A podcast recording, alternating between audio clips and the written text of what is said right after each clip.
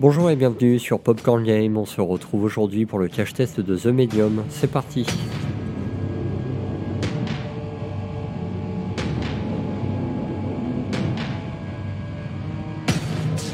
Donc The Medium, édité et développé par Bluebird Team, disponible sur Xbox Series X et S, sur PC, sur le Game Pass Day One, et sorti le 18 janvier dernier. On va commencer avec une euh, brève présentation du studio. J'enchaînerai avec euh, sa présentation lors de l'Inside Xbox de l'année dernière jusqu'à la sortie du jeu. On reviendra sur les annonces intéressantes le concernant. Et on finira par le cache test du jeu avec un prix conseillé pour l'achat de celui-ci. Rubber Team, dont le studio polonais basé à Cracovie, ouvre ses portes le 6 novembre 2008. Après plusieurs développements de 2010 à 2016, donc de jeux en tout genre, avec des jeux de puzzle, des jeux de stratégie, des jeux d'action, il se spécialise complètement dans les jeux d'horreur psychologique, donc avec la sortie en 2016 de Layer of Fear, ensuite Observer, Layer of Fear 2 et enfin Blair Witch. Tous ces jeux étaient multiplateformes, donc ils sont sortis sur les consoles de Sony comme de Microsoft, PC, certains sur Switch. Et lors de l'Inside Xbox le 7 mai 2020, le jeu est annoncé en exclusivité sur la Next Gen, donc Xbox série XCS et enfin le PC. c'est une toute nouvelle licence, donc à ce moment-là, on sait encore rien du jeu.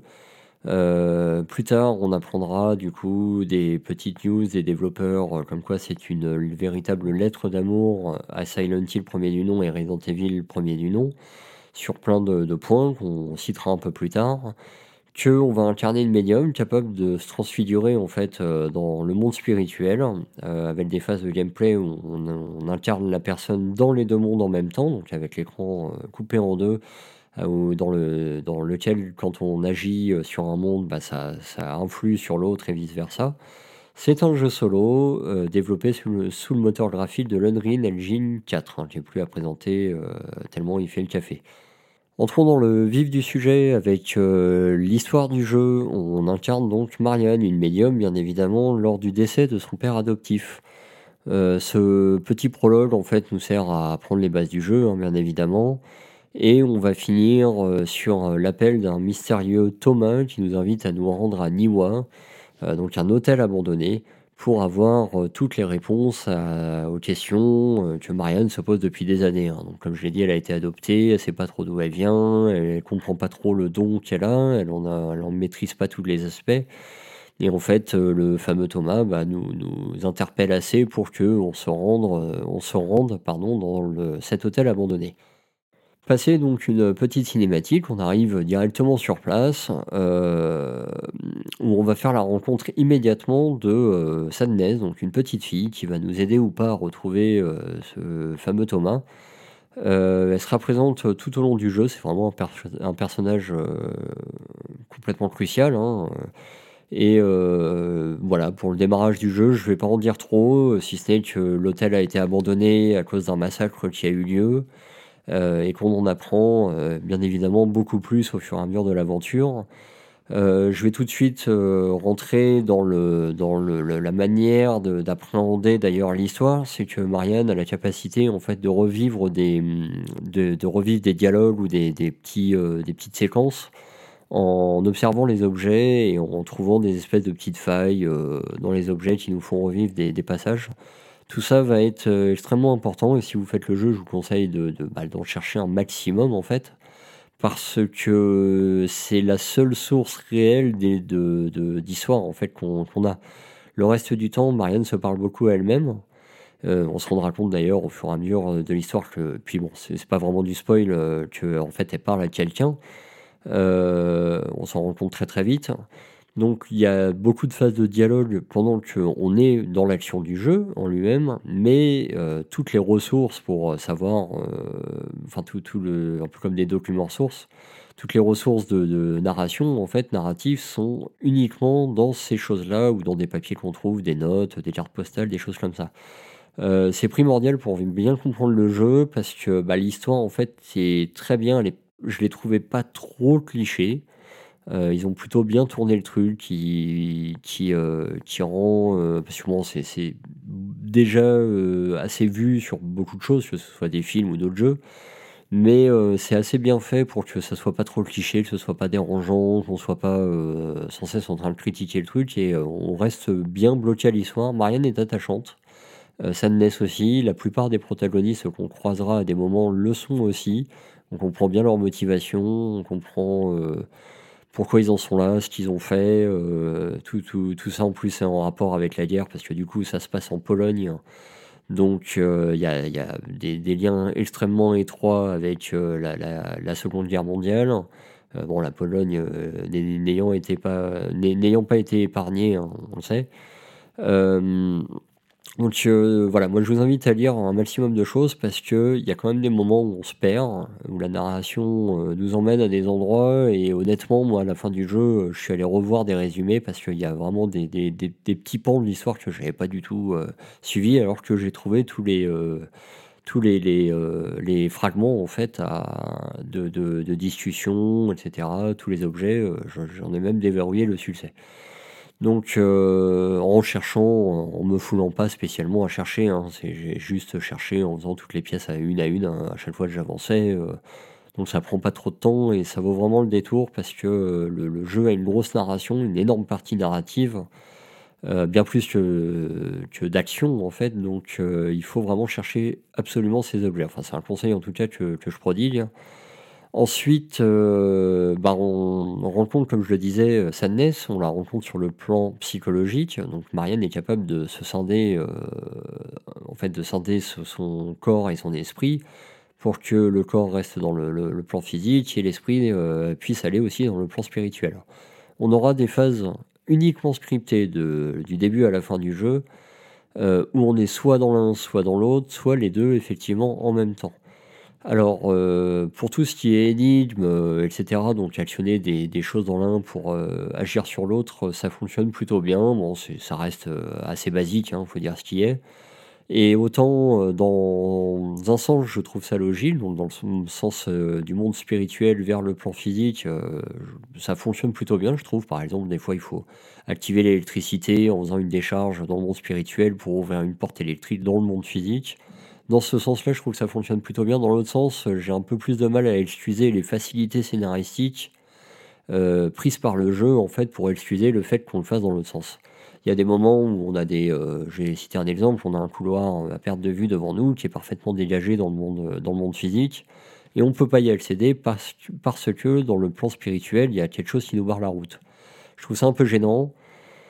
Euh, voilà, bon, c'est pas très grave, mais c'est euh, un truc qui, je trouve, une, fonctionne bien dans un sens, mais a beaucoup plus de mal à fonctionner dans l'autre. Euh, globalement, le jeu est un jeu de, de très à la Resident Evil et à la Silent Hill. Hein, trouver l'objet A pour ouvrir la porte B, qui va nous donner accès à l'objet C, qui nous ouvre, voilà, enfin, c'est très très classique. Hein, c'est pas vraiment, c'est pas vraiment des énigmes à proprement parler. Il y en a une ou deux, bon, peut-être un peu plus compliquées, mais globalement, c'est trouver l'objet euh, pour avancer, quoi. Euh, on a des phases de euh, recherche aussi, donc d'objets, qui sont bon, voilà, qui, qui, sont très classiques comme je le disais. On va avoir des phases beaucoup plus narratives, ça par contre j'ai apprécié dans le jeu parce qu'on a vraiment des pans de, de, séquences de jeu où euh, on fait que trouver des trucs de narration. C'est vraiment, on avance et euh, il se passe rien, il n'y a pas de trucs qui sont euh, là pour nous faire spécialement peur ou quoi. C'est vraiment juste, bon bah voilà l'histoire, on te met dans le contexte et puis ensuite on peut peut-être passer à une phase un peu plus énervée ou des choses comme ça avec des phases de fuite, du coup, aussi, qu'on va avoir hein, par rapport à des monstres ou des entités ou des choses comme ça.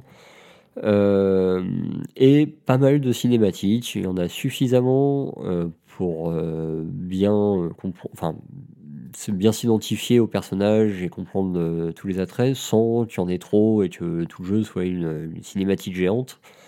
bon, c'est plutôt appréciable. Globalement, historiquement parlant, dans la narration et dans les modes de jeu, j'ai trouvé assez varié. J'ai trouvé très pompeux la première heure, heure et demie où le jeu a vraiment du mal à se mettre en place. Mais à partir d'une heure, une heure et demie, euh, globalement, le jeu se fait très bien.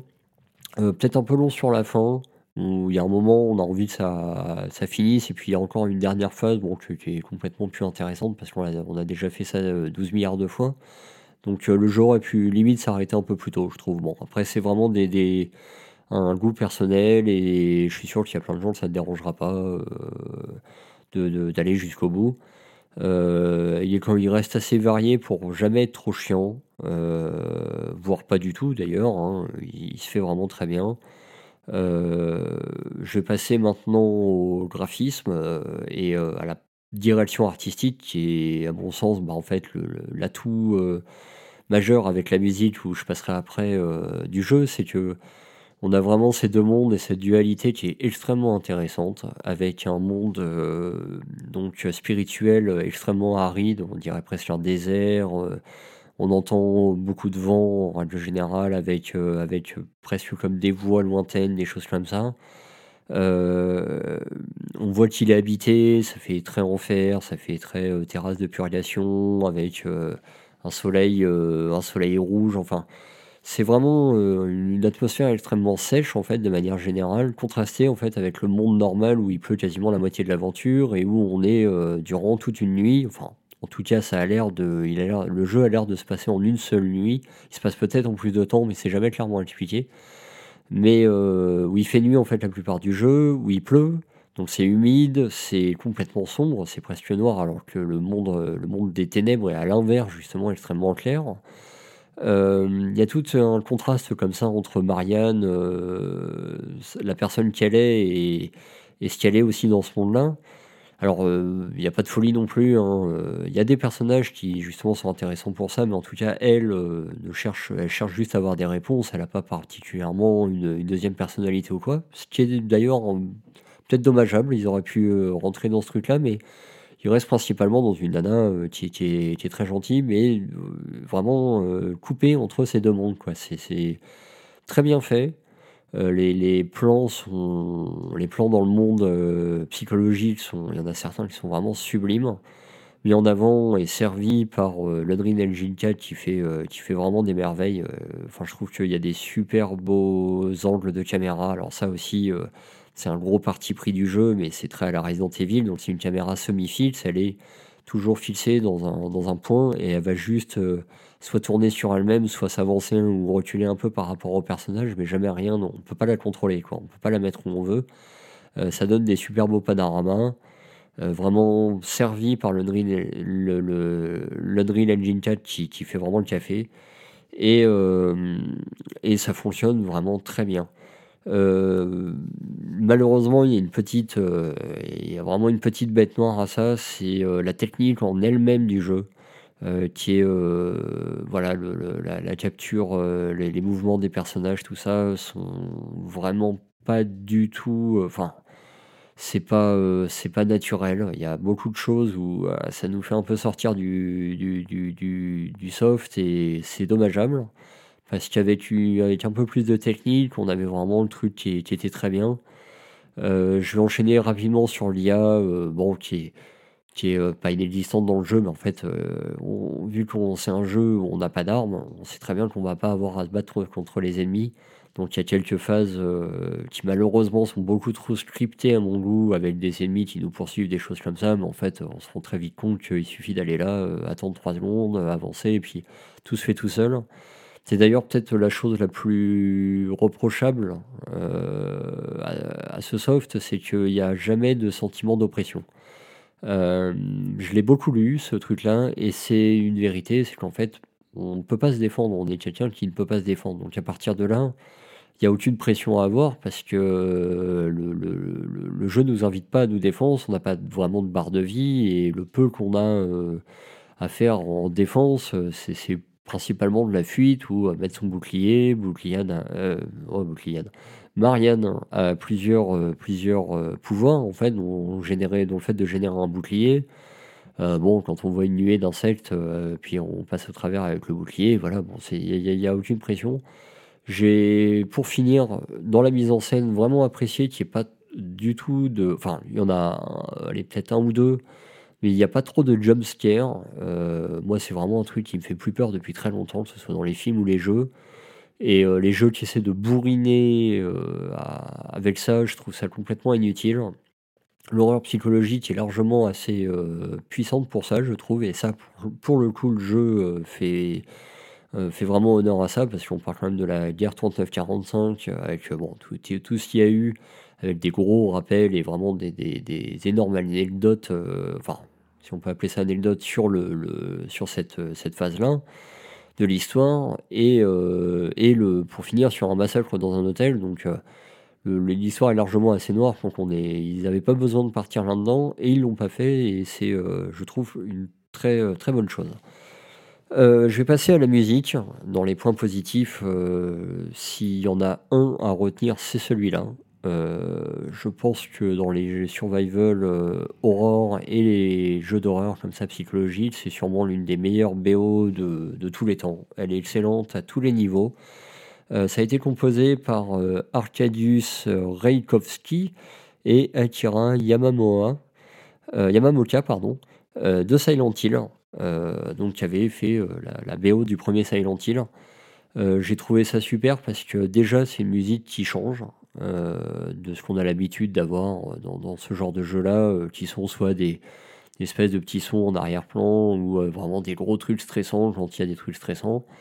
Là, elle, est, elle accompagne vraiment le joueur et ce que j'ai énormément apprécié, c'est qu'elle met aussi en avant cette dualité dont je parlais des deux mondes c'est qu'on a très souvent euh, un, instrument organique, donc un piano, un violon, quelque chose de parfaitement physique, hein, un instrument organique c'est ça, en contraste avec une musique, euh, on l'a entendu au tout début du podcast, euh, extrêmement synthétique en fait, avec des sons hyper, hyper synthés, vraiment chelous quoi.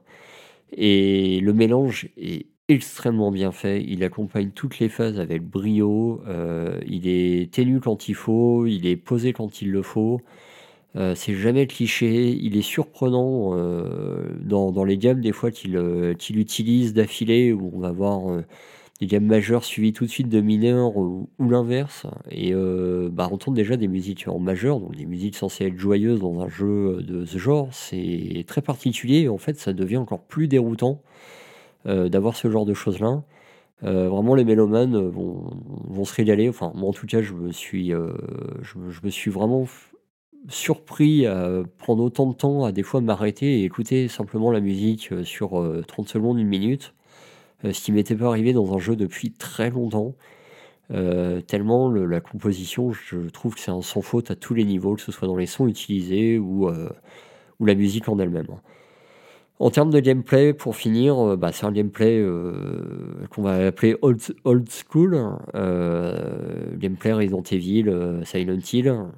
gameplay Resident Evil au niveau des caméras. Silent Hill aussi, au niveau de la manière de bouger Marianne, tout ça. c'est vraiment, c'est vraiment à l'ancienne. Alors, tout le monde n'aimera pas. moi personnellement, ça m'a pas dérangé parce que c'est des jeux que j'ai fait quand ils sont sortis à l'époque et et euh, bon, le, petit côté old, old, school me dérange pas. Mais par contre, c'est vrai qu'on a vraiment une technique, comme je disais, et puis un gameplay qui est, euh, qui est très vieux, quoi. C'est trouver des objets, avancer. Euh. bon, il y a vraiment une touche pour une action, ça suffit largement pour toutes les actions du jeu. on est très loin des jeux multi-actions, enfin même dans les survival horror. Hein. Aujourd'hui, il y a énormément de choses où on a beaucoup de gestion et tout ça. Bon, là, c'est vraiment plus du tout le cas.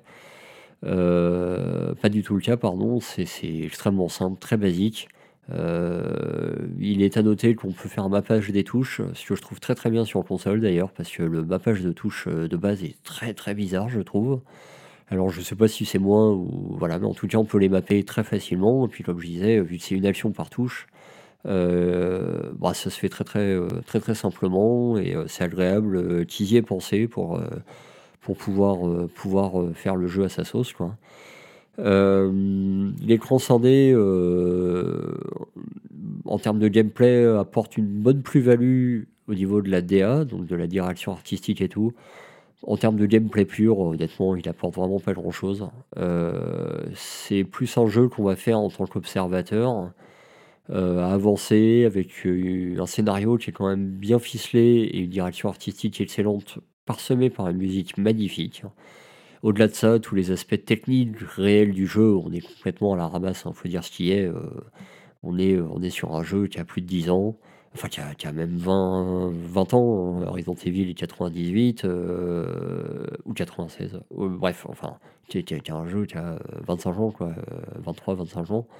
Euh, bon, on est, on, est complètement, on est complètement à la ramasse de ce côté-là. Euh, peut-être un point à améliorer pour les, futures productions du studio, euh, parce que derrière, il y a quand même le, jeu à revendre, il est intéressant, il est, il est pompé au début, un petit peu sur la fin, mais globalement, toute l'histoire se fait vraiment très bien. Donc, euh, donc voilà, je vais passer à la note du cache test. Donc euh, le jeu en, en, neuf est disponible à 49,99€. Euh, je vais lui attribuer deux notes entre guillemets. la mienne qui est 35 euros. En fait, pour moi, le, jeu vaut un bon 15 sur 20, voire peut-être même un petit 16. Euh, tout simplement parce que l'aspect euh, ancien euh, et technique m'a pas plus dérangé que ça. C'est peut-être dû à mon âge. Pour quelqu'un que ça va déranger de peut-être plus jeune et en tout cas que la technique que ça, à qui ça va importer beaucoup plus, on va être dans du 30 euros, voire peut-être même un peu moins, parce que c'est vrai qu'à ce niveau-là, le, faut dire ce qui est, le jeu est en retard. Euh, juste pour conclure ce cache test, donc moi ma note à moi c'est 35 euh, euros euh, en prix de en prix conseillé. Il vaut largement le coup. Par contre, je vais finir ce cache test sur une question que je considère légitime, c'est est-ce que en exclusivité sur Xbox c'était un bon pari pour Microsoft c'est compliqué à dire parce que déjà c'est un jeu quand même avec un public de niche. Hein. Même si euh, le jeu a été rentabilisé apparemment euh, dès son premier jour de commercialisation. Bon, merci Game Pass aussi hein, qui a énormément aidé. Euh, mais par contre, en termes d'exclusivité, déjà on, les attend toujours réellement sur les consoles next-gen. Mais sortir un jeu daté comme ça, bon, j'espère que Microsoft euh, va reprendre un peu du poil de la bête et euh, enfin pas du poil de la bête, mais euh, nous envoyer du lourd, hein, ce qu'on attend tous, en tout cas pour ma part sur cette console-là, avec tout ce qui est Halo, Forza, enfin voilà, du Gears of War, etc. bon, le jeu est pas désagréable, ça reste un petit jeu à 50 euros à la base, hein, en neuf. il n'est pas désagréable. Il augure que du bon pour l'aspect euh, graphique de la console, euh, parce que c'est vraiment, euh, moi je trouve, une, franche réussite. il, est, très joli, il faut dire ce qu'il est. Il y a vraiment que la technique qui le dessert à ce niveau-là. Avec les animations en fait qui nous font un peu sortir du truc, mais globalement il est très très joli. Et je suis assez content que on sent que Bloober Team en tout cas a eu champ libre pour faire son jeu. Et Sabre Microsoft a toujours eu cette réputation-là, malgré tout, de pas trop écraser les développeurs euh, chez qui sortaient leurs exclusivités, de laisser beaucoup la patte artistique se faire. Et, euh, et euh, je trouve que c'est un bon point, que globalement c'est plutôt une réussite. de là avoir les épaules pour un vrai jeu next-gen, bon, c'est beaucoup plus mitigé, mais c'est un autre débat. Hein, et je vous laisse, euh, je vous laisse juge après euh, par rapport à ce jeu-là. Voilà, c'est tout pour moi. C'était Kakou Kiam. Je vous dis à plus tard. Si vous avez aimé ce podcast, n'hésitez pas à aller en écouter d'autres, laisser un commentaire et vous abonner. Merci.